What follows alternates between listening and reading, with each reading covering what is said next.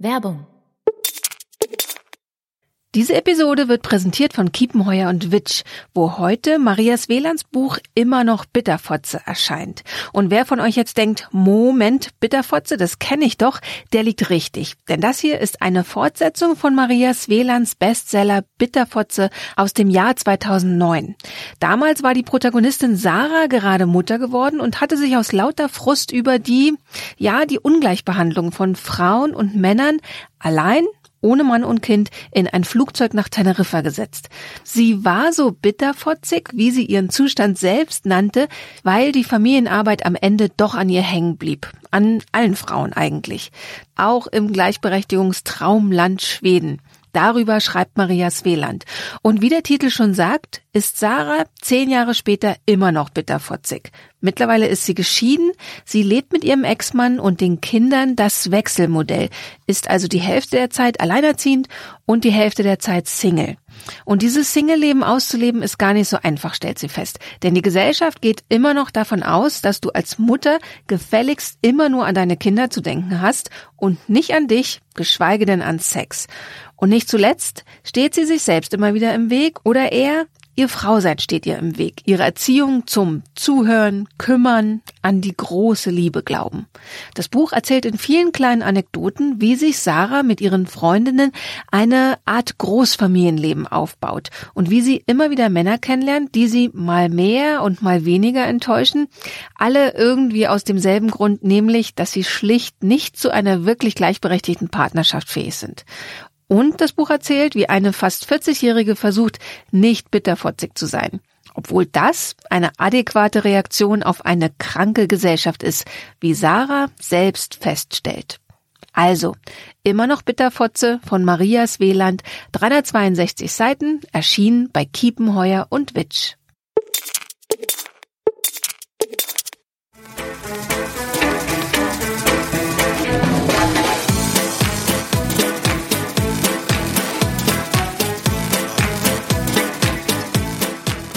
Herzlich willkommen zum Lila Podcast. Ich bin Susanne Klingner und ich bin in Köln. Ich habe einen kleinen Abstecher gemacht zu Robert Franken.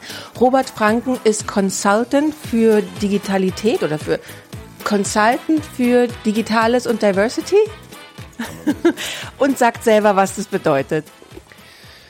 Jetzt hast du mich eiskalt erwischt. Ähm, das steht zumindest auf meiner Visitenkarte. Ähm, Digital and Diversity Consultant. Und das ist so ein, ganz lustig, wenn jemand die Karte kriegt, dann werde ich gern mal gefragt, ja, wenn Sie Diversity beraten, dann was machen Sie denn dann mit Unternehmen, die da schon sehr weit sind? Und dann meinen Sie natürlich meistens sich selbst. Und dann sage ich immer, ich kenne keins. Dann sind Sie ein bisschen beleidigt. Das ist ja äh, geschäftsschädigend für dich selber, was du da machst. Ja, aber auch nur auf den ersten Blick, weil ähm, in der Regel hast du fast keine Chance, wenn du ausschließlich als Diversity-Berater in ein Unternehmen gehst, dort wirklich strukturell etwas verändern zu dürfen. Ähm, du, müsst, du musst es schon an andere Themen so ein bisschen knüpfen und da ist die Digitalisierung ein relativ spannendes trojanisches Pferd in dem Zusammenhang. Okay, also dein Plan ist, zu den Unternehmen reinzugehen, zu sagen, ich erzähle euch was über Digitalisierung und Veränderung und so und erzählt ihnen dann auch ganz viel über Diversity? Naja, eigentlich geht es darum zu überlegen, in welchem Kontext ist das Unternehmen eigentlich unterwegs. Es gibt ja keine Blaupause für das Thema Vielfalt oder Gender Diversity oder was auch immer die Themen in den Unternehmen sind, sondern man muss sich anschauen, was tun die, warum tun sie das, was sie tun. Man muss die Menschen, die das tun, ähm, verstehen und kennenlernen und dann muss man identifizieren, mit wem kann man denn Veränderung treiben. Und wenn sie einem dann vertrauen, dann kann man auch andere Themen platzieren, ähm, und treiben, die jetzt nicht notwendigerweise einem sofort in den Sinn kommen. Und da ist Vielfalt eines davon, weil es ein sehr strategisches Thema ist. Und du müsstest ja aber eigentlich, also wenn du sagst, das Thema, wenn du jetzt nur Diversity auf deine Visitenkarte schreiben würdest, da würde dich keiner buchen. Insofern könntest du es ja eigentlich auch ganz weglassen und einfach sagen, ich komme hier für Thema X und dann schiebst du den aber auch Diversity, Vielfalt irgendwie noch unter. Ähm, aber dir ist es wichtig, dafür auch zu stehen, oder? Ja, also das wäre, das wäre ähm, relativ unlauter, wenn man das komplett mit ver verbergen würde. Ähm, das treibt mich sehr und ich halte es für einen sehr, sehr wichtigen Aspekt. Und ähm, auf der anderen Seite, ich könnte klar nur Diversity draufschreiben, aber dann würde ich jeden Tag Diversity Trainings geben, was ich in der Regel vermeiden möchte. Da bin ich einfach auch nicht der Beste. Da gibt es ganz andere, die das viel besser können als ich. Mhm. Und wann hast du damit angefangen? Also wenn ich überlege, ich habe so vor zwölf, dreizehn Jahren angefangen, wirklich viel dann zum Thema Gleichstellung, Gleichberechtigung, Feminismus zu machen. Und am Anfang war das so ein totales Bah-Thema. Also wirklich Leute haben gesagt, Ih, du nennst dich Feministin. Also ich habe mich tatsächlich relativ spät damit rausgetraut. Ich habe auch lange gebraucht zu kapieren, warum ich mich in den Themen eigentlich engagieren sollte. Ähm, einfach aufgrund der Tatsache, dass ich ja selten bis nie diskriminiert werde. Ich bin einfach so Teil einer Norm und, und, und so Repräsentant einer Norm, dass äh, es bei mir sehr lang gedauert hat, dass mir endlich aufgefallen ist, dass irgendwas schief läuft. Und ähm, ich habe tatsächlich erst im Rahmen meiner Selbstständigkeit, die ich so 2014, 2015 langsam eingeleitet habe, mich intensiver damit beschäftigt, weil ich da auch Zeit und Muße hatte, das zu tun. Ich habe mir auch den Raum dafür endlich schaffen können. Beschäftigt hat mich das schon ganz lange und ähm, gerade im, im Unternehmenskontext. Also ich habe sehr, sehr lang für Startups gearbeitet, war lange Jahre Geschäftsführer von Startups und hatte eine sehr weibliche Mitarbeiterschaft in der Regel und ähm, auch sehr, sehr ähm, weibliche Zielgruppen unter den Userinnen. Und ähm, das hat mich sehr stark sozialisiert. Ähm, und ich habe angefangen, mir einfach Gedanken zu machen, was ist eigentlich meine Verantwortung in diesem ganzen Kontext. Bis ich mich getraut habe, Feminist irgendwo hinzuschreiben und das laut zu sagen, hat lange gedauert, nicht weil ich Angst hatte, dass das irgendwie nicht cool genug ist, sondern weil ich einfach der Meinung war, ich weiß noch nicht ausreichend darüber. Und ich wollte mir dieses Label nicht in irgendeiner Form aneignen. By the way, ich weiß jetzt auch noch nicht genug drüber, aber jetzt gehe ich da halt ein bisschen offensiver mit um. Du wurdest ja quasi auch ein bisschen hingeschubst, weil es von der UN Women die Kampagne He for She gab. Also da erinnern wir uns alle an Emma Watson, wie sie vorne steht vor der UN-Versammlung und ähm, eine flammende Rede gehalten hat. Und dann irgendwann habe ich gesehen, du und noch zwei andere Männer in Deutschland, ihr seid Botschafter dafür. Wie wird man Botschafter für so eine UN-Kampagne? Also in dem konkreten Fall ist es He for She Deutschland. Das ist eine Bewegung der uh, UN Women Deutschland Nationales Komitee. Das ist ein bisschen kompliziert, aber in, der Tat äh, lehnt sich das natürlich an die internationale He for She Kampagne an. Ähm, ja, ich war längere Zeit in Gespräch mit UN Women, weil die natürlich sehr, sehr tolle Sachen machen und ähm, volle Unterstützung auch verdienen und brauchen können. Und die traten dann irgendwann mal an mich heran, ob ich mir vorstellen könne, einer der, es sind tatsächlich vier Botschafter in Deutschland zu werden ähm, die anderen beiden sind Martin ähm, Speer und Vincent Herr. Das sind die beiden Initiatoren von äh, Free Interrail Europe und äh, unter anderem. Und das, äh, der Gerhard Hafner ist Sexualtherapeut in Berlin. Der arbeitet also wirklich mit den Männern, die schon sehr viel Mist gemacht haben. Also das ist eine ganz spannende Mischung. Wir lernen da auch sehr viel voneinander. Und wir haben uns natürlich bereit erklärt, das zu tun, ähm, mit dem Ziel, dem ganzen Thema einfach mehr Aufmerksamkeit zu geben. Wir haben eine gewisse Reichweite, ähm, die auch an Grenzen stößt, die wir auch gerne noch erweitern würden. Aber wir stellen uns da in den Dienst von He4She und versuchen Männern einen möglichst ja, niedrigschwelligen Einstieg einfach in diese Thematik zu geben, ihnen zu zeigen, was hat das eigentlich mit euch zu tun. Und was macht ihr da genau? Also, die haben euch wann angequatscht und dann gab's ein Treffen wahrscheinlich, aber wie, also sagt man, ja, okay, einmal die Woche twitter ich da drüber oder was passiert da genau? Also es gibt keine feste Agenda, sondern die passt sich so ein bisschen den Aktivitäten an, die jeder einzelne von uns ohnehin tut. Und wir versuchen das Thema He for She möglichst überall dorthin mitzunehmen, wo wir sind. Also zum Beispiel Vincent und Martin sind gerade auf großer Europareise und versuchen ähm, das Thema Europa so ein bisschen zu greifen, ähm, der jüngeren Generationen und nehmen da natürlich sehr stark das Thema Gender ähm, und Geschlechtergerechtigkeit mit und lernen da auch ähm, und positionieren sich auch entsprechend. Ähm, wir haben haben das gestartet, dieses Programm am Internationalen Frauentag vor knapp einem Jahr. Da ist es losgegangen.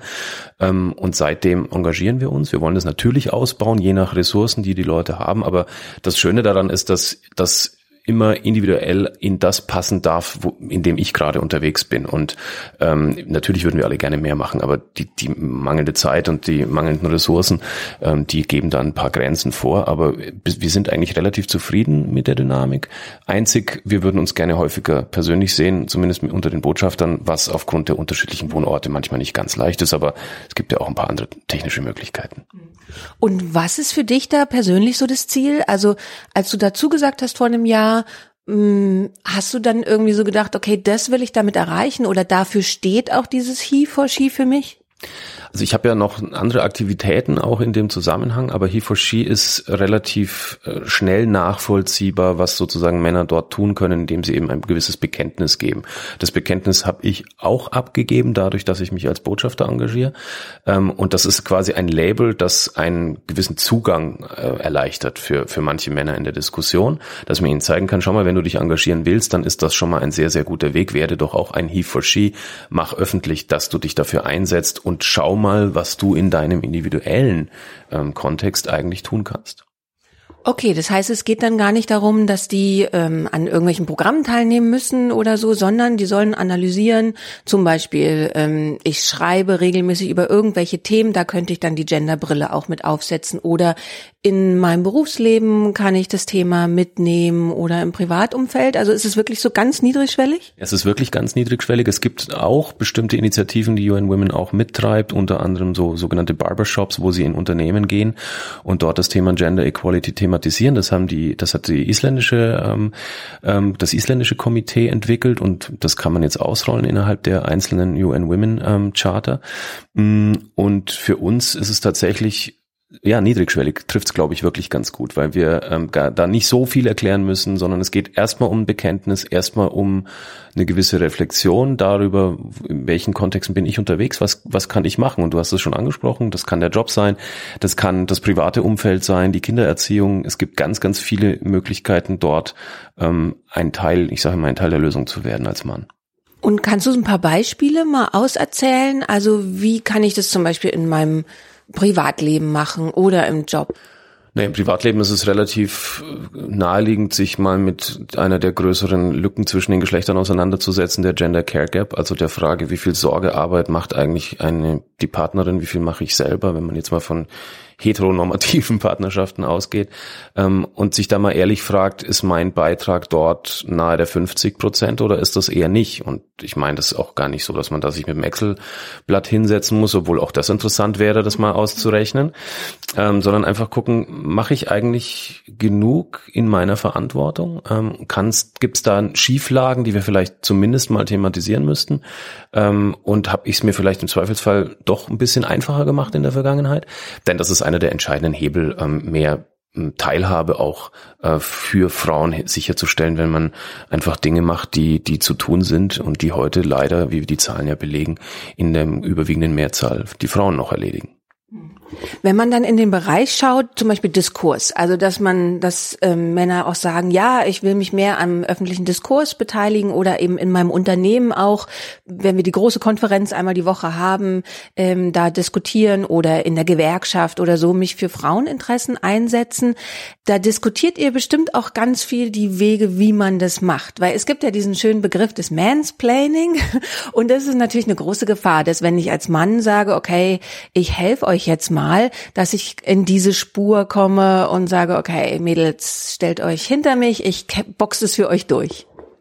Die Gefahr besteht in jedem Fall und ähm, das ist aber eigentlich gar nicht so schwer zu lösen. Also es geht ja nicht darum, dass wir irgendwie den Frauen erklären, wie Feminismus geht. Im Gegenteil, sondern wir versuchen den äh, Anteil, den Männer zu leisten haben, ähm, selber zu leisten, aber auch dafür zu sensibilisieren, dass die sozusagen die, die 50 Prozent, die bisher ähm, alle wichtigen Dinge besetzen und aufgrund bestimmter struktureller äh, Diskriminierungen dort einfach viel mehr Entscheidungsmacht auch haben, dass die ihrer Verantwortung endlich gerecht werden, dass die zu Hause, habe ich schon gesagt, Care-Arbeit leisten, dass die aber auch, du sprachst den Diskurs an, ähm, sich in Debatten einschalten, ohne ähm, hier, ich sag mal, ganz plakativ klug zu scheißen, sondern ähm, einfach da zu sein, zu zeigen, wir sind solidarisch. Wir erklären euch nicht die Welt, weil die könnt ihr viel besser erklären im Zweifelsfall, ähm, sondern wir nehmen unsere Verantwortung wahr. Wir sind aber auch entsprechend zurückhaltend und demütig, wenn es an der Zeit ist, zurückhaltend und demütig zu sein. Also ich musste mir ja auch überlegen, wo schalte ich mich ein und wo nicht. Und das sind teilweise einfach dann auch Bereiche, ähm, wo es nicht immer ein richtig und ein falsch gibt, ähm, sondern du musst dir da in irgendeiner Form auch eine Rechtfertigung für dich selber äh, haben. Ich habe eine gute Bekannte, die sagt immer, sie sei immer die Gender-Sirene in ihrer in ihrem Unternehmen, weil sie halt immer äh, opponiert, wenn irgendwas schief läuft an der Stelle. Und da wünsche ich mir einfach viel mehr Männer, die da genau reingehen. Dort, wo es halt keine Blumen zu gewinnen gibt, dort, wo es ähm, einfach Gesicht zu zeigen gilt, wo man sagt, sorry Leute, aber das ist keine Atmosphäre, in der wir arbeiten wollen und ich heiße das nicht gut für gut. Ähm, das tun noch viel zu wenige und ich glaube, das ist auch so ein so ein äh, Gedanke dieser dieser dieser Allies, die und der uns auch so ein bisschen vorschiebt. Das kann können ganz einfache Sachen sein, das kann aber natürlich auch die höhere politische Ebene zum Beispiel sein. Wenn du jetzt so den Unternehmensbereich ansprichst, also da arbeitest du ja auch, also dass du in Unternehmen reingehst und dann über Monate oder vielleicht Jahre hinweg ähm, mit denen an diesem Thema Diversity arbeitest. Und was beobachtest du so über die letzten Monate oder Jahre hinweg? Verändert sich da schon was?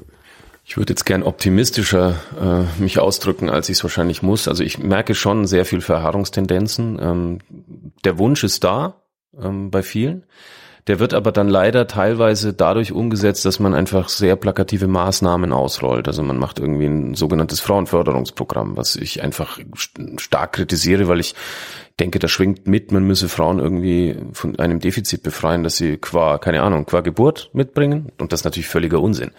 Wenn man dort wirklich etwas verändern will und Vielfalt oder es geht ja gar nicht um Vielfalt, es geht ja um die Frage, von Inclusion. Leider nur amerikanisches äh, Inclusion. Das deutsche Inklusion bedeutet ja die Integration von Menschen mit Behinderung und endet dort auch. Also Inclusion bedeutet, die Rahmenbedingungen zu schaffen, dass möglichst viele Menschen in sehr individuellen Setups ähm, ihre bestmögliche Leistung in einer Organisation entfalten können und ohne sich zu sehr anpassen zu müssen.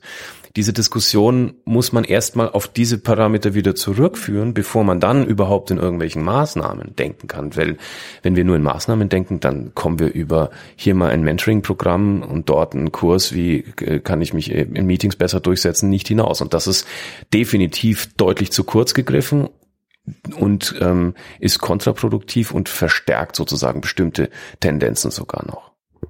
Ich habe da einen Vortrag von dir aufgenommen, der lief im Plan W Podcast, meinem anderen Podcast, den kann ich euch Hörerinnen und Hörern sehr ans Herz legen, weil da nochmal Robert sehr so diese Analyse ähm, bringt, was man denn tatsächlich machen könnte und wo gute Ansätze wären.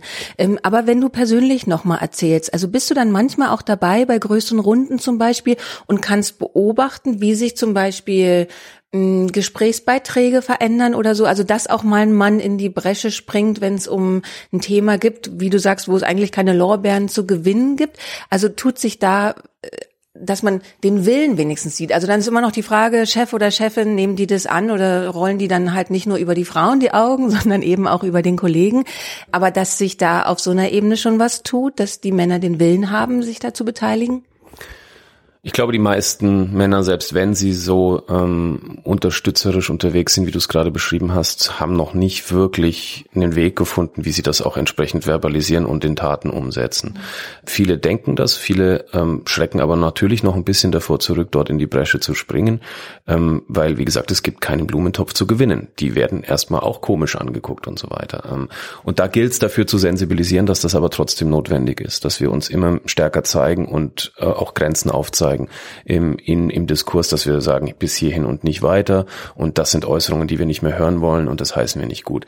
Ähm, das ist immer sehr individuell zu betrachten und individuell auch mit Sicherheit sehr schwierig, ähm, weil das sind ja zum Teil sehr unangenehme Diskussionen und Situationen. Und da müssen wir einfach ein bisschen Empowerment auch in Richtung der Männer sicherlich betreiben, dass sie da endlich ähm, sich bewegen und sagen, da stehe ich dafür ein. Ähm, flächendeckend kann ich es noch nicht beobachten. Wichtig wäre mir natürlich, dass Menschen mit Entscheidungs- und Gestaltungsmacht in Organisationen dort in die Bresche springen, weil die tun sich definitiv leichter. Ähm, die werden dann vielleicht mal ein bisschen in ihren Gremien belächelt, aber ich finde, das ist so ein eine Sache, die kann man schon mal aushalten.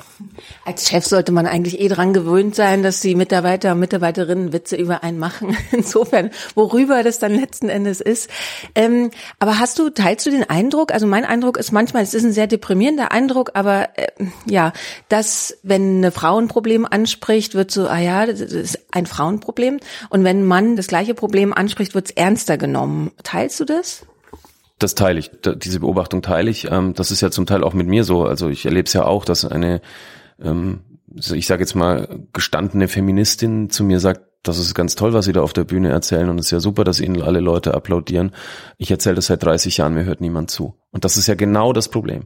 Und das ist genau die Frage, wie reagiert man darauf, was macht man daraus? Und ich habe mit meinem ähm, Freund aus Dänemark, Henrik Marstal, der mit mir Male Feminist Europe gegründet hat, ähm, die Diskussion geführt und er hat mir eigentlich so das ans Herz gelegt und hat gemeint, er nutzt sein Privileg, um sein Privileg zu kritisieren.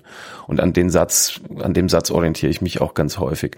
Ähm, aber das ist, wie gesagt, ein sehr schmaler Grad. Man muss sich da auch zurücknehmen können und auch einfach mal sagen, nee, da muss ich jetzt nicht dabei sein. Ja, ich muss jetzt nicht unbedingt äh, am Internationalen Frauentag irgendwelche Veranstaltungen mit meiner Gegenwart oder mit meinem Wort beehren. Also hingehen kann ich, aber ich muss nicht unbedingt dazu immer was sagen. Und da brauchen Männer einfach so ein bisschen Empowerment, glaube ich, an der Stelle, dass sie diese, diesen Filter im Kopf auch haben für sich. Das heißt, Empowerment wäre dann zum Beispiel, dass sie denen sagt, hey, anstatt bei der Veranstaltung einfach zuzusagen, dass du was zum Stand Fem des Feminismus in Deutschland sagst, empfiehl denen doch vier, fünf Frauen? Ja, beim Thema Feminismus fände ich es gar nicht schlecht, wenn sich mehr Männer mal an Veranstaltungen beteiligen würden, aber die, der Regelfall sind ja Veranstaltungen zu irgendwelchen fachspezifischen Themen, wo du dann immer noch äh, reine Männerpodien und Männerbesetzungen hast.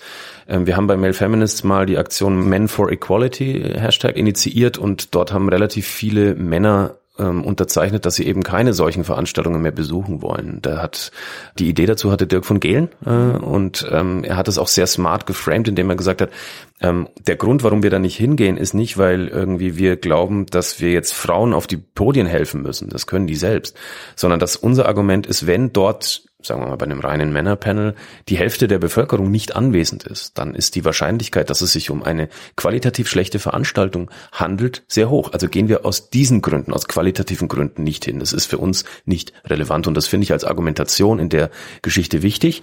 Und natürlich kann man dann auch sagen, ähm, ich hätte weibliche Expertinnen.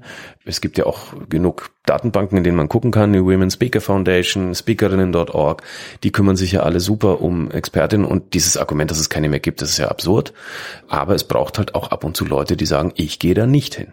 Aber tatsächlich, weil das wäre jetzt meine nächste Frage gewesen, weil einfach, wenn ich absage, dann sagt halt der nächste Dude zu und dann haben wir das Männerpanel und ähm, es hat sich nichts verändert. Das heißt, der Ansatz ist dann schon, zu sagen, okay, ich komme, aber ihr müsst mindestens zwei Frauen einladen. Zum Beispiel hier könnt ihr äh, gucken. Also dass die Männer sich quasi verpflichten, denen wiederum so ein bisschen Nachhilfe zu geben. Das wäre ein guter Ansatz. Also ich mache das auch gelegentlich, dass ich sage, naja, so wie es heute aussieht, ist es eine komplette Schieflage. Ähm, wenn ihr das hinbekommt bis zum oder was auch immer rechtzeitig, dann komme ich gerne. Ähm, oder ich sag halt, nee, sorry, dieses Jahr nicht. Wenn ihr nächstes Jahr irgendwie ein vernünftiges Verhältnis, ähm, jetzt nicht nur Männer, Frauen, aber generell Vielfalt herstellt, dann gerne. Denn ich verstärke ja das Problem, wenn ich komme. Wie gesagt, wenn, wenn sich die Norm aufs Podium setzt, dann wird die Normativität nicht weniger. Mm, und das ist ganz spannend, weil ich erlebe auch ganz oft, dass Organisatorinnen von Veranstaltungen, das sind ja häufig Frauen, die fallen aus allen Wolken, wenn ich ihnen erzähle, warum ich nicht komme, weil die selbst die das noch überhaupt nicht so äh, realisiert hatten, was da eigentlich passiert. Und diese Botschaften hätte ich gerne noch viel häufiger. Und natürlich verzichtet man dann gelegentlich auch mal auf ein Honorar, aber das ist dann halt so. Und du hattest ja diesen Hashtag Men for Equality genannt. Wie lief der dann? Also was kam da so für also Rückmeldungen oder auch Beteiligung? Also wir hatten tatsächlich ähm, in dem ersten Schwung relativ viele Männer, die gesagt haben, finde ich total super, sehe ich ganz genauso, ähm, count me in, ich bin, bin, will da unterzeichnen. Manche schreibt man auch proaktiv an und sagt, sag mal, du bist doch häufiger ähm, unterwegs als Redner, als ähm, Panelist in Diskussionen, bist du nicht, hast du nicht Lust, da auch dabei zu, zu sein? Und da gibt's ganz unterschiedliche Reaktionen. Manche sagen ganz klar, du sei mir nicht böse, aber ich bin aufs Budget, äh, aufs Honorar angewiesen, ich, ich muss dahin, das muss ich akzeptieren. Ähm, grundsätzlich freue ich mich natürlich, wenn Leute auch dann, wenn es Konsequenzen finanzieller Art hat, trotzdem dazu stehen und sagen, nee, das unterstütze ich nicht. Und siehst du da auch schon eine ja, Veränderung ist ja immer, also tatsächlich reden wir ja meistens über 10, 20 Jahre. Leider, man kann dann immer schlecht sagen, ah, letztes Jahr war es so, dieses Jahr ist es so. Und trotzdem habe ich das Gefühl, dass in, in den letzten Jahren die ganze Thema Frauengleichstellung, Diversity wahnsinnig an Fahrt aufgenommen hat. Also kannst du dann auch Unterschiede sehen? Also dieses Zitat, du hast es vorhin schon so ein bisschen an, anzitiert von ähm, Beck. Die Männer haben äh, verbale Aufgeschlossenheit bei weitgehender äh, Verhaltensstarre, genau. ähm, dass es sowas halt immer noch ganz viel gibt. Aber dass es vielleicht mehr in die Richtung gibt, dass sie wirklich dann auch ja, konsequent handeln? Ich glaube, das Entscheidende ist, Herz und Hirn an der Stelle zu verbinden. Im Hirn kriegen es die meisten auf die Kette, wenn man ihnen zwei, drei Argumente äh, bietet. Aber dann denken sie halt nicht weit genug, sondern denken eben wieder nur in kurzfristigen Maßnahmen und Aktionen. Ähm, dann ändern wir strukturell nichts. Das heißt, wir müssen da dranbleiben und uns nicht damit zufrieden geben, dass dann so plakative Dinge ähm, passieren. Aber äh, die diese Verhaltensstarre, die kommt ja irgendwo her. Also viele äh, fühlen einfach ein gewisses Unbehagen bei der Thematik. Die glauben immer noch, äh, alles, was mit Gender zu tun hat, ist irgendwie, hat was mit Frauen zu tun, was ja total bekloppt ist. Aber ähm, diese Wahrnehmung ist halt da und da muss man ein bisschen helfen, ein bisschen unterstützen. Die Konjunktur der Thematik hilft auf der einen Seite, weil man nicht mehr so viel Vorlauf braucht, um Menschen in eine bestimmte Denkrichtung auch zu bringen. Sie ist aber natürlich auch gefährlich, wenn es dann eben an einer Oberfläche auch endet. Ne? Also strukturell komme ich halt nur ran über Verhaltensänderung. Verhaltensänderung dauert einfach wahnsinnig lang. Der Mensch in seiner Evolution ist einfach manchmal nicht so schnell, wie er eigentlich heute sein sollte. Das erleben wir auch in anderen Kontexten. Aber es hilft, als Bezug, um Bezüge herstellen zu können, auch was in den Medien gespielt wird. Aber man muss da auch schon dahinter gucken, ähm, warum wird das gespielt, mit welcher Story und wirklich mit welcher Nachhaltigkeit. Und wenn du sagst, man muss die dann so ein bisschen anschubsen, empowern, wie sieht es dann konkret aus? Das kommt auch wieder darauf an, in welchem Bereich ich gerade unterwegs bin. Also in Organisationen muss ich erstmal verstehen, was tun die, warum tun sie das, was sie tun, was sind die Rahmenbedingungen, in welcher Branche, was sind deren Nöte. Ähm, früher oder später kommt man auf solche Themen wie Fachkräftemangel. Den spüren ganz viele. Je IT-getriebene Unternehmen sind, desto größer der Fachkräftemangel. Da sind sie schon aus purer Not darauf angewiesen, nicht nur die männliche Entwicklernorm einzustellen, sondern ähm, auf andere Pools zuzugreifen. Die anderen, manchmal reicht ein, ein sehr ja, fast polemischer Impuls, den ich gebe. Manchmal muss man ein bisschen provozieren. Das ist immer so ein bisschen Zuckerbrot und Peitsche. Also die Männer, muss man ja auch mal sagen, die in diesen Gremien sitzen, das sind ja nicht alles misogyne unangenehme Zeitgenossen und Sexisten, sondern die wissen es halt oft auch nicht besser. Und ähm, spannend finde ich in dem Zusammenhang, dass ja nicht nur Frauen sich an ein männliches System anpassen müssen, sondern auch sehr viele Männer sich an Systeme anpassen, aber halt ohne es zu merken, weil sie einfach nur diesen einen Weg kennen. Und da ist eine große Befreiungskraft drin. Also wenn man den Männern zeigt, was da an Repertoireerweiterung für, und Rollenerweiterung für sie drinsteckt, dann kriegt man sie auch emotional. Und ich glaube, diese Brücke zwischen diesen rationalen Fakten, den strukturellen ähm, Diskriminierungen, den Studien und was das da alles gibt und der emotionalen Betroffenheit ähm, zu schaffen, das ist das große Geheimnis. Und das hängt sehr stark von den Individuen ab, mit denen man es zu tun hat ähm, und den Bereichen, in denen man was sagen kann. Manchmal bin auch ich hilflos, ähm, da muss ich dann halt irgendwie Konsequenzen ziehen. Aber ganz oft kriegt man Menschen in Bewegung und ähm, das gibt mir dann wieder Hoffnung, dass das doch nicht alles alles umsonst ist. Also im Prinzip suchst du Argumente, bei denen du das Gefühl hast oder immer öfter die Erfahrung machst, dass das bei denen emotional was auslöst. Hast du da schon eine Hitliste? Was ist das erfolgreichste Argument, wo, wo plötzlich Männer sagen, ah ja, so habe ich das noch nie gesehen, ist ja ungerecht. Ich glaube, mein Aha-Moment war ähm, getriggert durch Romeo Bissuti, das ist der Leiter des Wiener Gesundheitszentrums, der hat das Zitat ge geprägt, ähm, für Menschen mit Privilegien fühlt sich äh, Gerechtigkeit wie Benachteiligung an. Da hat's bei mir Klick gemacht. Und da macht's auch bei sehr vielen Männern Klick oder bei sehr viel privilegierten Männern. Wenn man den Männern nicht vorwirft nach dem Motto, du bist ja nur Chef, weil du ein Mann bist, ähm, denn das greift zu kurz. Natürlich hat der Leistung erbracht, sowohl ähm, was seine Businesserfolge anging, aber auch was seine Anpassungsleistung angeht. Also wenn man das nicht ihm komplett abspricht, ihm aber gleichzeitig zeigt, aufgrund deiner Privilegiertheit ähm, hast du bestimmte Dinge leichter, schneller oder sonst etwas erreichen können, dann ist man in einem Dialog mit dem. Dann kriegt man ihn auch emotional, dann merkt man, oh, da tut sich vielleicht ein bisschen was. Ich biete meistens mich selber als, als so Projektionsfolie an und sag, schau mich an, ich bin 45, hetero, cisgender, ähm, lebe in Deutschland, habe ein Kind, habe eine Partnerin und so weiter. All das sind Dinge, die mich extrem privilegieren. Und wenn du dir jetzt jeweils das Gegenteil davon anguckst, dann bist du sehr schnell in der Diskussion über Intersektionalität und über die Frage, welche Benachteiligungen haben denn Menschen in einer Kombination vielleicht sogar noch auszuhalten. Und dann schaffst du ein eine, eine, ein Bewusstsein und eine, eine Möglichkeit für Menschen, sich mit diesen Sachen auseinanderzusetzen. Und für mich ist es total hilfreich gewesen mit dieser Privilegdiskussion. Ich glaube, das ist ein Einstieg, wenn du es nicht komplett als Vorwurf spielst. Was ich immer ein total faszinierendes, also es ist kein richtiges Argument, aber viele Männer, also gerade die dann vielleicht Chefs sind oder so oder in politischen höheren Ämtern, die sagen, ich setze mich mit Frauenthemen auseinander, seitdem ich eine Tochter habe. Und es irritiert mich immer wahnsinnig, weil ich dann so denke, ja, aber du hast ja offensichtlich auch eine Partnerin und mit der unterhältst du dich bestimmt doch auch manchmal und da müsste dir doch die Ungerechtigkeit auch schon aufgefallen sein. Was fängst du mit sowas an? Ja, das ist tatsächlich ein Thema, das mich auch teilweise echt fertig macht, dass man irgendwie, keine Ahnung, 15 bis 18 Jahre braucht, bis man realisiert, hoppla, meine Tochter hat an der einen oder anderen Stelle Probleme, äh, Zugang zu bestimmten Systemen zu finden und dann fange ich an, mich dafür einzusetzen. Der eigene Tribe ist einem natürlich am nächsten. Ähm, das ist aber auch wirklich so der, der, der einfachste Einstieg in die Thematik und da bin ich auch sehr kritisch.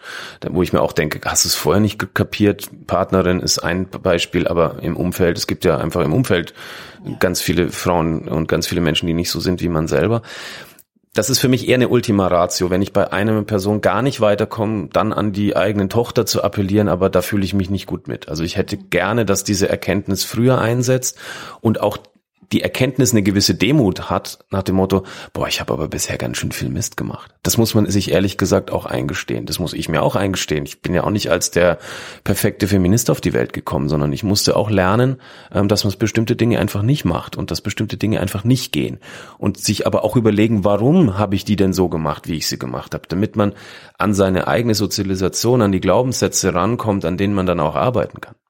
Aber es ist natürlich total schmerzhaft. Also auch, ich kenne zum Beispiel, wenn man sich mit seinem eigenen Rassismus auseinandersetzt oder als ich angefangen habe, mich mit dem Thema Transsexualität auseinanderzusetzen. Also erstmal Dinge zu verstehen und Dinge auch anzunehmen und dann eben auch drüber nachzudenken, öh, man hat da früher vielleicht auch echt Quatsch geredet oder so. Ja, äh, und als Mann ist es natürlich, also denke ich mir nochmal eine größere Hürde, weil man natürlich in dieser Kultur total anerzogen kriegt, man soll unfehlbar sein, man soll immer stark sein und nicht jetzt unbedingt äh, sich aufs Sofa setzen und mal reflektieren. Ja, die entscheidende Frage ist ja, wenn du dieses ganze, diese Rüstung ablegst, die du gerade so gut beschrieben hast, ähm, was ist dann noch da? Mhm. Ja, und das, die Substanz herzustellen, dass dann noch was da ist, ist, glaube ich, das Entscheidende. Dieser Transformationsprozess, ähm, den Männer sukzessive durchlaufen müssen. Da gibt es sicherlich x Wege dafür und ich habe da keinen Königsweg, ähm, aber man fängt natürlich damit an zu reflektieren. Und schmerzhaft ist es. Da geht's ans Eingemachte, da geht's an die Konstruktion des Ich, da geht's an die Frage, ähm, auf was falle ich denn zurück? Und das ist ja, das neulich mal gelesen, eine Coach hat das beschrieben, äh, die meinte, sie, sie lässt ihre High-Level-Mandantinnen und Mandanten, in der Regel sind das Männer, sich mal in einer Runde vorstellen, ohne dass sie Bezug nehmen dürfen auf die eigene Arbeit und die eigene Position. Mhm. Und da herrscht dann teilweise Stille. Und das ist beschreibt, das finde ich ganz gut. Ähm, was ist dann noch da? Wie kann ich das denn aufbauen? Und ich hatte ein, ein Erlebnis, da saß ich auf irgendeinem Campingplatz abends an einem Lagerfeuer mit einem etwa 50-jährigen Mann, den ich nicht kannte. Ganz cooler Typ, irgendwie Schlossermeister äh, aus dem Südwesten Deutschlands, der mir so ein bisschen seine Lebensgeschichte erzählt hat, ähm, wo ich dann wirklich die Ohren auch angelegt habe. Da war halt auch alles dabei. Ähm, Burnout, Beziehung kaputt, Sorgerechtsstreit, so die Klassiker. Und ich kam mit dem mal wieder auf das Thema, dass es offensichtlich immer so ein Zeitraum von zehn Jahren dauert, in denen die Menschen dann durch die Hölle gehen. Ja, also der hat, der stand kurz vorm Verlust der gesamten Existenz. Und wir haben dann drüber geredet, weil er berät inzwischen andere Männer, die in ähnliche Situationen kommen, was ich total gut finde, weil viele Männer oder radikalisieren sich ja auch leider, wenn es um Sorgerechtsstreit geht. Ne? Ja. Ne? Also das erleben wir ja gerade bei diesem ganzen Wahnsinn um die Wechselmodelldiskussion. Und er hat sich eben entschieden, insofern ein Teil der Lösung zu werden, als er seine Erfahrung auch teilt. Und wir waren uns beide so ein bisschen einig, dass man diese Zeit von zehn Jahren, die die Leute leiden, eigentlich verkürzen muss, indem man eben diese Substanz vorher schafft und dieses, dieses Rollenbewusstsein. Das fand ich sehr, sehr interessant, weil da gibt's unfassbare Leidensgeschichten, unter denen ja nicht nur diese Männer leiden, sondern auch die Kinder und die Partnerinnen und die Ex-Partnerinnen und so weiter. Ein anderes Erlebnis war bei einer großen Schweizer Versicherung, bei der ich mal auf einer Veranstaltung war. Da stand ein höherer Manager von dieser Versicherung auf der Bühne und meinte, er hat mal reflektiert über das Thema Mann sein und Karriere machen. Und er hat gemeint, irgendwie hat er das Gefühl, dass Männer nur eine Option hätten. Und zwar, mach Karriere, erarbeite dir dadurch einen Status, werde dadurch attraktiv für eine Partnerin und dann kannst du eine Ehe eingehen und Familie haben. Und das, da wurde es mir sehr eng, als ich das gehört habe, denn wenn das die eine einzige Option ist, dann kann man sich ja vorstellen, wie die Verhaltensweisen sind, wenn es mal Hindernisse gibt auf diesem Weg. Dann gibt's ja eigentlich nur den Weg weiter nach vorne, weiter nach vorne. Und irgendwann sind die Wände halt so dick, dass man dabei Schaden nimmt. Und er meinte, Frauen hätten viel mehr Optionen, da wollte ich ihm erstmal widersprechen, aber er meint gesellschaftlich akzeptierte Optionen. Also können Karriere machen, können zu Hause bleiben und alles, was dazwischen ist, theoretisch auch. Und wir wissen, dass das alles sehr viel ähm, äh, schwierige Rahmenbedingungen hat, wenn man das alles will, aber ähm, Männer hätten eben nur diese eine Option. Und ich glaube, der entscheidende Punkt ist, Männern mehr Optionen zu geben, damit sie auch ähm, gleichberechtigtere Partner und gleichberechtigtere Mitglieder einer Gesellschaft sein können. Ja, und nicht nur das Gefühl haben, ähm, Gleichberechtigung nimmt mir irgendwas weg. Im Gegenteil, es, es gibt mir was dazu, nur dafür muss ich halt mal wirklich ans, wie gesagt, ans Eingemachte. Tatsächlich kenne ich die Erzählung auch, dass Männer halt sagen, klar, ich muss ja Geld verdienen, ich muss mächtig werden, ansonsten findet mich keine Frau interessant. Und die, unsere kulturelle Erzählung ist natürlich auch ein bisschen so. Also wenn man sich so Filme anguckt, es bricht auf, aber so die klassische Schmonzette ist ja auch dann die, keine Ahnung, das Hausmädchen verliebt sich in den Chef oder irgendwie so, ja. Also ich kann es total nachvollziehen, warum die das denken. Das Ding ist natürlich, man muss es kulturell irgendwie auch sehen oder man muss das Gefühl haben, dass es diese anderen Wege gibt. Und das fängt ja dann schon bei der Geburt an. Also man kann sich ja schon kleine Jungs angucken oder in der Schule, wie halt Kinder so erzogen werden, dass irgendwie eine andere Männlichkeit akzeptiert wird. Also ich sehe im Kindergarten meines Sohnes, wie normal das ist, dass die Jungs echt aggressiv miteinander sind. Und dann wird so, dieses Boys will be Boys ist halt dann immer da.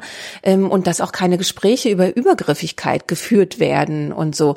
Und das, ähm, da fehlt wirklich ganz viel noch von Anfang an, oder? Da fehlt ganz viel. Da fehlt, ich möchte jetzt nicht wieder den armen Erzieherinnen und Erziehern aufbürden, aber da fehlt natürlich auch sehr viel in der Ausbildung und in der Sensibilisierung, was diese Thematiken angeht. Da gibt's ja Initiativen, die sich drum kümmern. Pinkstings macht da eine Menge, auch in Richtung der frühkindlichen Erziehung äh, Impulse zu geben, ähm, aber auch ganz viele andere. Ähm, aber da ist natürlich was dran. Und jetzt geht's ja nicht darum, dass wir irgendwie unsere Kinder in, in irgendeiner feministischen Perfektion in irgendeiner Form erziehen. Aber ähm, da auch schon die Sensibilisierung Sexualisierung stattfinden zu lassen. Du hast so Übergriffigkeit genannt, ja, das hören wir immer noch so. Der, der hat dich, der hat dich halt gern, ja? deswegen, deswegen grapscht er dich an oder haut dir eine drauf oder sonst irgendwas. Und das macht mich auch fertig, ja. Ich beobachte das. Mein, mein Sohn ist vier, der ist im Kindergarten und bringt natürlich auch Geschichten mit nach Hause und ich krieg auch viele Sachen mit, die man so manchmal so ein bisschen denkt, wow, muss ich da jetzt intervenieren? Das ist, das ist, das ist eine, einfach sensibil, sensibel sein und bei der frühkindlichen Geschichte, da haben wir die Chance tatsächlich noch viel offener zu sein, die Kinder viel offener zu machen und auch zu lassen, als dass es jetzt stattfindet. Aber wir müssen, machen uns auch nichts vor. Das ist auch eine elitäre Diskussion, die wir führen. Wenn man sich überlegt, wo gehen unsere Kinder in die Kindergärten, in welchen Vierteln wohnen die, welche anderen familiären Verhältnisse erleben die, da muss man auch ehrlich sein und sagen, viele Menschen haben den Zugang nicht und haben auch vielleicht die ökonomischen Notwendigkeiten, das komplett anders zu leben. Wobei es da sehr spannende soziologische Studien ja gibt. Ich glaube, Frau Kopping war das, die das äh, ähm, erforscht hat. Also sie hat sich angeguckt, was passiert eigentlich in Partnerschaften, wenn die Frau in dem Fall äh, mehr verdient als der Mann oder ausschließlich verdient. Und das ist sehr spannend, weil wenn man sich die unterschiedlichen Milieus, ähm, Akademikerinnen, Arbeiterinnen und sowas anguckt, dann scheint das Akademikermilieu das Verlogenere zu sein, um das mal so äh, zu framen. Die tun nämlich so, als wären sie gleichberechtigt. Also diese Studien kann man sich angucken. Vielleicht kannst du ja auch den Link irgendwie bereitstellen. Das ist, das ist total spannend zu sehen, wie pragmatisch ähm, andere, ich sage jetzt mal soziale äh, Milieus äh, miteinander umgehen, wenn es ums Thema Geld verdienen geht und wie ja akademisch überzogen ähm, wir uns da was zurechtlügen.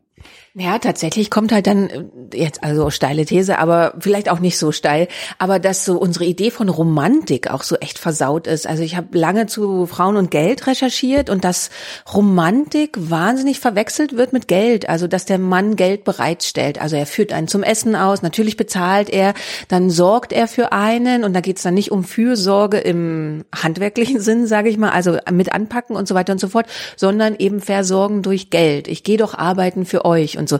Und das ist erstaunlicherweise in unserer Kultur unsere Vorstellung von Romantik. Ja, das ist, da, da, auch da wird mir schon wieder ganz eng, ne? weil da brauchen wir dringend ein Reframing, was Romantik angeht. Das ist aber ein ganz guter Einstieg, finde ich. Ich finde Romantik als, als Konzept ja ganz gut, um sich über diese Thematik mal diesen Geschlechterverhältnissen auch zu nähern. Und natürlich entsteht aus diesem Thema ein sehr hoher Druck ähm, auf, auf alle Seiten, insbesondere heute auf die Männer, wenn man jetzt mal diese Schieflage äh, anerkennt, die es aktuell ja noch gibt. Ähm, und ja Gott, Geld ist ist irgendwie so ein, so ein Ersatzding. Also ich habe das schon auch gehört und ich höre das immer noch, dass mir ältere Herren sagen, ja, wenn meine Frau Geburtstag hat, dann gebe ich ihr die Kreditkarte. okay. Schrecklich, ne? Total. Also und und die, die, die, da gibt's ja jenseits dieser Kreditkarte hoffentlich ganz ganz viele Ideen, ähm, wie man das wie man das anders handhaben kann und da müssen wir auch raus. Ja, das muss das muss auch ein ganz anderes Verhältnis werden, dass man dazu hat. Aber Romantik finde ich als als Begrifflichkeit an der Stelle sehr sehr spannend, weil ähm, ich komme manchmal in die Situation, dass ich vor einem eher jüngeren Publikum spreche und komme dann irgendwie, ich, ist kein Mansplaining, hoffe ich, aber ein, ein eher großväterliche Ratschläge, die ich dann erteile und sage, also sollten Sie noch der in der vor der Familienplanung sein, dann wäre mein Appell, dass Sie mit Ihren Partnern, weil es in der Regel dann überwiegend weibliche Zuhörerinnen sind, ähm, wenn Sie mit Ihren Partnern mal drüber sprechen, bevor Ihre Kinder kommen, weil wenn Sie glauben, das rüttelt sich in irgendeiner Weise zurecht. Wenn das Kind dann mal auf der Welt ist, dann ähm, sei ihnen dieser Retraditionalisierungseffekt mal ans Herz gelegt. Also dieses Paare gehen als moderne Paare in den Kreissaal, kommen als 1950er Paare wieder raus.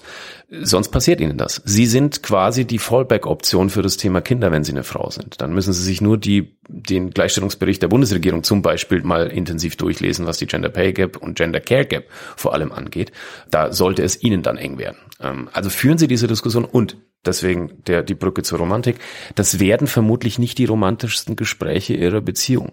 Ja, vielleicht sogar im Gegenteil und möglicherweise müssen sie sich an der einen oder anderen Stelle danach auch neue Partnerinnen und Partner suchen. Aber wenn wir die Diskussionen nicht führen, dann laufen wir in die gleichen Fallen rein, in die unsere Eltern und Großeltern zum Teil reingelaufen sind. Unter ganz anderen Vorzeichen. Ja, tatsächlich komme ich immer wieder an den Punkt, so miteinander reden könnte eine ganz gute Idee sein. Und bei Paaren finde ich es oft sehr erstaunlich, also im Freundeskreis oder so, wie wenig die miteinander reden. Und gerade was du gesagt hast, also bevor ein Kind kommt, irgendwie auch wirklich ausdiskutieren, ähm, wer was macht oder wie viel man macht. Ich habe mehrere Freunde, die sagen, die Frau entscheidet, wie viel Elternzeit sie nimmt. Und dann sage ich, du hast Anrecht auf die Hälfte Elternzeit. Das ist doch dein Luxus und das ist dein Kind und so. Und sagen, ja, nee, ich will ihr da nicht reinreden. Und das finde ich total faszinierend. Und ich denke mir so, also klar, im Nachhinein jetzt, wo ich Kinder habe, weiß ich, ähm, das ist die einfachere Option, ins Büro zu gehen. Also ich finde es weniger anstrengend, als zu Hause mit den Kindern zu sein. Und gleichzeitig denke ich dann gerade als Frau, ist es, also ich weiß nicht, ich bin immer, also man ist ja irre genervt von diesem, ja, wir müssen die Männer irgendwie erziehen dazu. Ja, da hat man ja keinen Bock drauf, weil man denkt, die können sich wohl selber mal erziehen. Und gleichzeitig sehe ich eine Riesenchance da drin, einfach endlos zu diskutieren. Also klar zu machen in der Beziehung, wir können nur die nächsten 50 Jahre miteinander zusammenbleiben, wenn wir die ganze Zeit im Gespräch sind miteinander und diskutieren und ähm, immer wieder auch klar machen, was bedeutet das für mich, jetzt hier zu Hause zu bleiben und so. Aber also ich glaube, an der Kommunikation scheitert es total oft. Großartig. Zumal mangelnde Kommunikation ja auch in späteren Beziehungsjahren ganz oft dann eine Sollbruchstelle für, für diese Beziehung ist. Und es an der Stelle sozusagen ähm, proaktiv einzuüben, bei diesen wichtigen Themen, bei den elementaren Themen für die Zukunft, für die nächsten Jahre und Jahrzehnte, das ist, da gibt's ja eigentlich keine Alternative dazu. Insofern ist das ja eine Steilvorlage, das genau zu tun. Ich erlebe das tatsächlich auch bei Veranstaltungen, dass Frauen zu mir kommen und sagen, könnten Sie mal mit meinem Mann reden? Kein Witz. Also da, wo ich dann auch sage, äh, lass mich kurz überlegen, nein, können Sie das nicht selber tun? Aber in diese vergleichsweise unangenehmen Gespräche zu gehen. Und dann ist es wieder eine spannende Frage, wer führt denn diese unangenehmen Gespräche? Wer hält das denn aus? Ähm, viele Menschen sind einfach so erzogen, dass sie solche Gespräche gar nicht führen. Sie wollen anderen das nicht unangenehm machen. Und dann geben sie klein bei und dann manifestieren sich die Geschlechterverhältnisse. Das Bewusstsein muss man erstmal hinbekommen. Und da ist die Schule und wieder ganz spannend. Also da, da habe ich neulich ein tolles Zitat gehört von einer Frau, die sagte, ihr feministisches Erweckungserlebnis war, als eine Lehrerin zu ihr zur Klasse sagte oder die Klasse fragte, welche eurer Mütter hat ein eigenes Zimmer? Das finde ich großartig als Frage. Virginia Woolf reingebracht und, und dann die Überlegung getriggert, ja, sich mal das in den persönlichen Lebensbereich zu transferieren, zu sagen, wie ist das eigentlich bei uns? Warum ist das eigentlich so? Die Frage des, nach dem Warum stellen wir uns ohnehin ja viel zu selten. Und an der Stelle ist sie elementar wichtig für die nächsten guten Jahre. Nicht nur als Bezie in der Beziehung, sondern auch für, für die Individuen. Und es gibt ja auch dieses Parallelklischee, Männer reden nicht so gerne, die Frauen zerreden alles. Also das sieht man ja auch in jeder romantischen Komödie, in jedem Roman und also überall wird so dieses Klischee gepflegt. Ähm, wenn du jetzt wieder von der Perspektive guckst, dass du eben versuchst, so viele Männer wie möglich als Verbündete so reinzuholen, ähm, wie bringt man die davon ab, auch so dieses Klischee zu pflegen, ah, ich rede halt nicht so gern? Ich glaube, dass das ich red mal nicht so gern einfach teilweise in so eine so eine fleischgewordene Taktik ist. Ne? Ähm, das sehen wir ja auch bei der Verteilung der haushaltlichen Pflichten. Da wird ja dann gerne mal ins Feld geworfen, dass die Frau sie nicht lässt. Also Maternal Gatekeeping hat sich ja schon als Begriff eingeprägt. Ich halte das für einen ganz großen Blödsinn. Ich frage dann auch gern mal, wie ich mir das vorstellen muss, ob dann sie mit dem Schwert vorm Wickeltisch steht und sagt, bis hierhin keinen Schritt weiter. Und appelliere dann auch so ein bisschen an die Erde und sag, ihr setzt euch doch auch bei allen anderen Sachen im Job durch. Warum nicht beim Wickeln, beim Einkaufen, beim Putzen, bei der Teilung der Mental Load, die es halt gibt. Und ich versuche ihnen bewusst zu machen, was Mental Load bedeutet und dass das eben nicht reicht, zweimal im Jahr ein Regal aufzubauen und das, die, die Reifen zu wechseln, sondern dass es diese hunderten und tausenden Sachen sind, an die man tagtäglich denken muss. Ähm, wenn man das wirklich teilen kann, dann hat man auch ein ganz anderes Verständnis für die jeweiligen Partnerinnen und Partner. Ja, ähm, das ist ja auch eine neue Basis für Beziehung, die wir auch vermutlich dringend brauchen.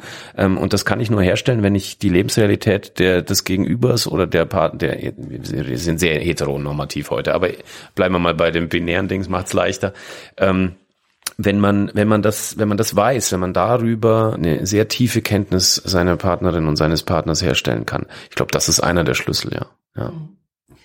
Wenn jetzt äh, die Männer in unserem Publikum, wenn die jetzt sagen, boah, klingt alles voll super, bisher, ja, ich habe immer versucht, so ein bisschen mal, aber ja, weiß nicht so richtig, wo man da jetzt ansetzt oder wo ich noch mehr machen könnte, sollen die dir schreiben oder sollen die sich ähm, bei UN Women He for She mal umgucken? Also wo können die ansetzen?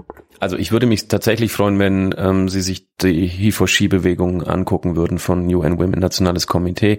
Das finden Sie nach, mit einer Google-Suche im Netz, äh, einfach nach He-for-She Deutschland äh, gucken. Da sind auch nochmal ein paar Infos zu den Botschaftern und zum Programm. Ähm, sich dort zu engagieren ist toll. Ähm, ich glaube, es ist, Male Feminist Europe wäre auch eine spannende Geschichte, aber es ist, glaube ich, grundsätzlich wichtig, sich einfach mal Gedanken zu machen, wo kann ich eigentlich Teil dieser Lösung werden? Und was ist mein individuelles Setup? Wo habe ich das Gefühl, dass ich da nicht genug mache? Und es ist kein, ist ja kein Test im Sinne von, dass man da einen bestimmten Wert erreichen muss, dass man halt 50-50 Hard Excel-Sheet äh, hinbekommt.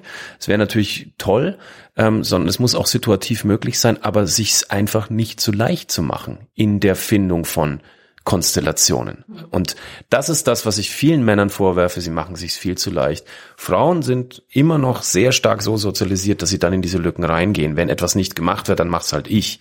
Ja, Klischee, der Mann steigt zehnmal über den Mülleimer drüber ne, und Frau bringt ihn einmal runter, mag stimmen. Aber sich's nicht so leicht zu machen, ist, glaube ich, wirklich der Schlüssel.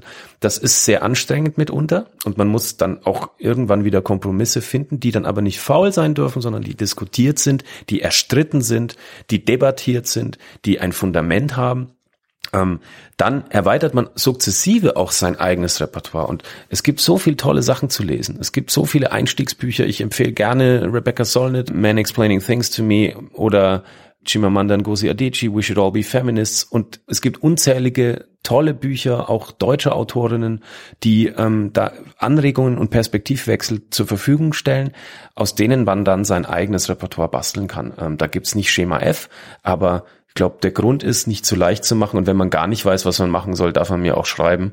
Ähm, jetzt bin ich mal gespannt, ob ich eine neue E-Mail-Adresse dann brauche. Ja, sehr vielen Dank für das Gespräch. Ich hoffe, dass unsere Hörer auch ganz viel mitgenommen haben, also unsere männlichen Hörer. Wir kriegen immer wieder Mails, dass die sagen, ja, sie hatten nicht so richtig einen Zugang zu dem Thema, aber je mehr sie eben zum Beispiel bei uns zuhören oder lesen oder so, dass es tatsächlich was mit ihnen macht. Deswegen wollen wir sie hier an der Stelle einfach ermutigen, noch mehr zu lesen, noch mehr zu hören, noch mehr drüber nachzudenken. Und was ich sehr schön fand, was du gesagt hast, so drüber nachzudenken, wer bin ich eigentlich, wenn ich so diese Rüstung mal wegschäle, die die Gesellschaft als Mann für mich vorsieht. So, was bleibt da übrig? Weil ich glaube, auf das kann man sich ja auch immer verlassen. Egal, wie die Gesellschaft sich dann mal verändert. Also vielen Dank für das Gespräch. Danke dir, Susanne, und schön, dass du nach Köln gekommen bist. Sehr gerne.